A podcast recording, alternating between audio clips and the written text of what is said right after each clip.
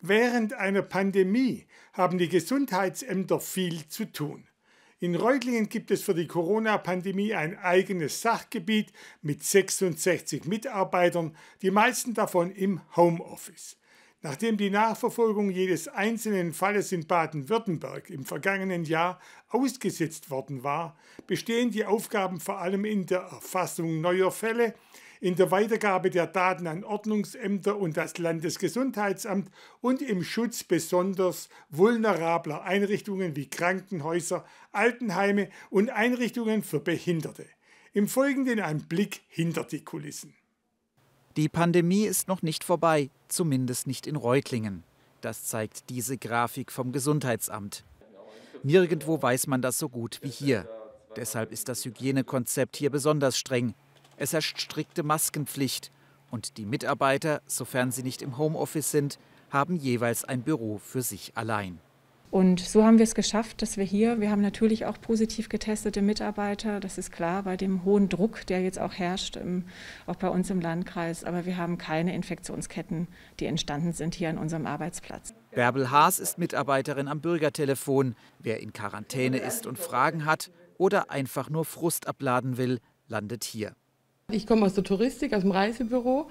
Und wir waren ja damals auch, oder sind ja nach wie vor noch sehr betroffen von der Pandemie. Und äh, wir hatten dann den, irgendwann ja die Idee, dass wir vielleicht, da wir am Reisebüro nichts mehr zu tun hatten, vielleicht im Gesundheitsamt helfen, aushelfen, mithelfen können. Das hat ja dann auch geklappt. Das war dann auch ähm, für mich natürlich persönlich ein absoluter Glücksfall. Typische Fragen am Bürgertelefon. Wie lange dauert die Quarantäne? Oder wo und wie kann man sich freitesten? Wann gilt man als geimpft, geboostert, genesen? Das Bürgertelefon ist Teil der Koordinierungsstelle. Hier kommen die Fälle an.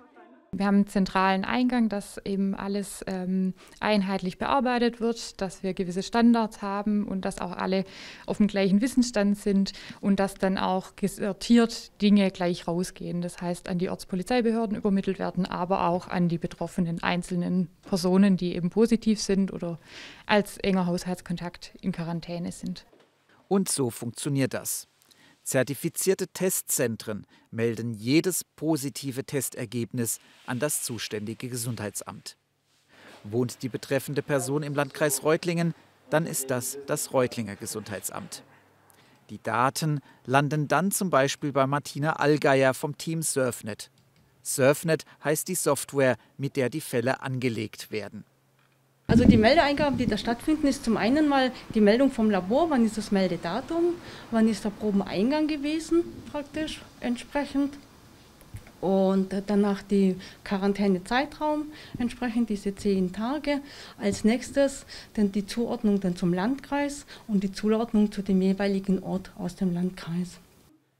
Gibt es einen Bezug zu einem Pflegeheim oder zu einer Behinderteneinrichtung, so geht der Fall direkt weiter zu den Experten. Ein solcher Experte ist Marc Kleindienst. Er ist für die Pflege zuständig und hier insbesondere für den Schutz vulnerabler Personen. Wir ähm, dokumentieren die Fälle, für die in den Einrichtungen auftreten, um frühzeitig erkennen zu können, dass äh, sich kritische Häufungen entwickeln zum Beispiel. Bei kritischen Häufungen arbeiten die Experten eng mit der Einrichtung zusammen um zu verhindern, dass sich dort das Virus weiter ausbreitet. Besonders gefährlich, das Virus ist immer einen Schritt voraus, da es an den ersten zwei bis drei Tagen auch mit Test nicht nachzuweisen ist.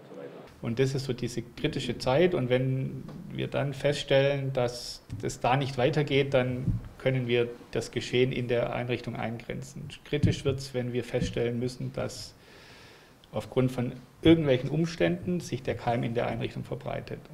Und hier kommen die Ermittler ins Spiel. Eine von ihnen ist Birgit Feis. Ihr Job ist telefonieren.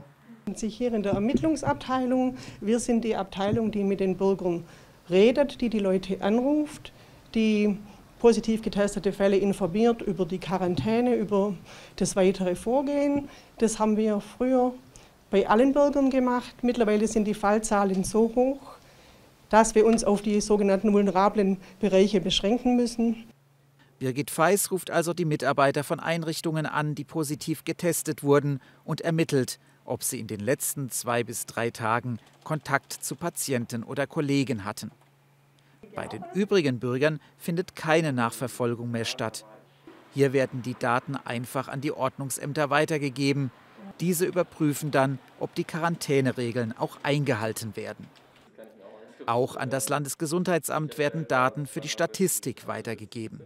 Doch zuvor müssen sie an ihm vorbei. Florian Kleis, Experte für EDV. Er ist nicht nur für die Qualitätssicherung zuständig, sondern bereitet die Daten auch grafisch auf. Ich habe mal einen Verlauf vorbereitet ähm, der Pandemie quasi in Reutlingen. Es wird seit Anfang der Pandemie aufgeschrieben, ähm, wie viele Fälle wir haben, wie viele Fälle jeden Tag hinzukommen, ähm, die Todesfälle, ähm, wie viele Leute genesen, äh, genesen wieder werden und die Inzidenzen. Und dazu gibt es dann Tabellen. Habe ich einmal die Tabelle von der gesamten Pandemie, unsere erste Welle, unsere zweite Welle, unsere dritte Welle, unsere vierte Welle, Delta-Welle und die fünfte, die Omikron-Welle. Hier auch noch mit Fallzahlen am Tag, also wo pro Tag angelegt worden sind. Und zur schöneren Gestaltung habe ich mal noch ähm, die Delta-Welle und die Omikron-Welle, die aktuell im Verlauf von Reutlingen ist zu sehen. Und dieser aktuelle Verlauf zeigt, die Pandemie ist noch nicht vorbei. Der Höhepunkt ist gerade überwunden. Auf das Team des Sachgebiets Pandemie im Reutlinger Gesundheitsamt kommt noch viel Arbeit zu.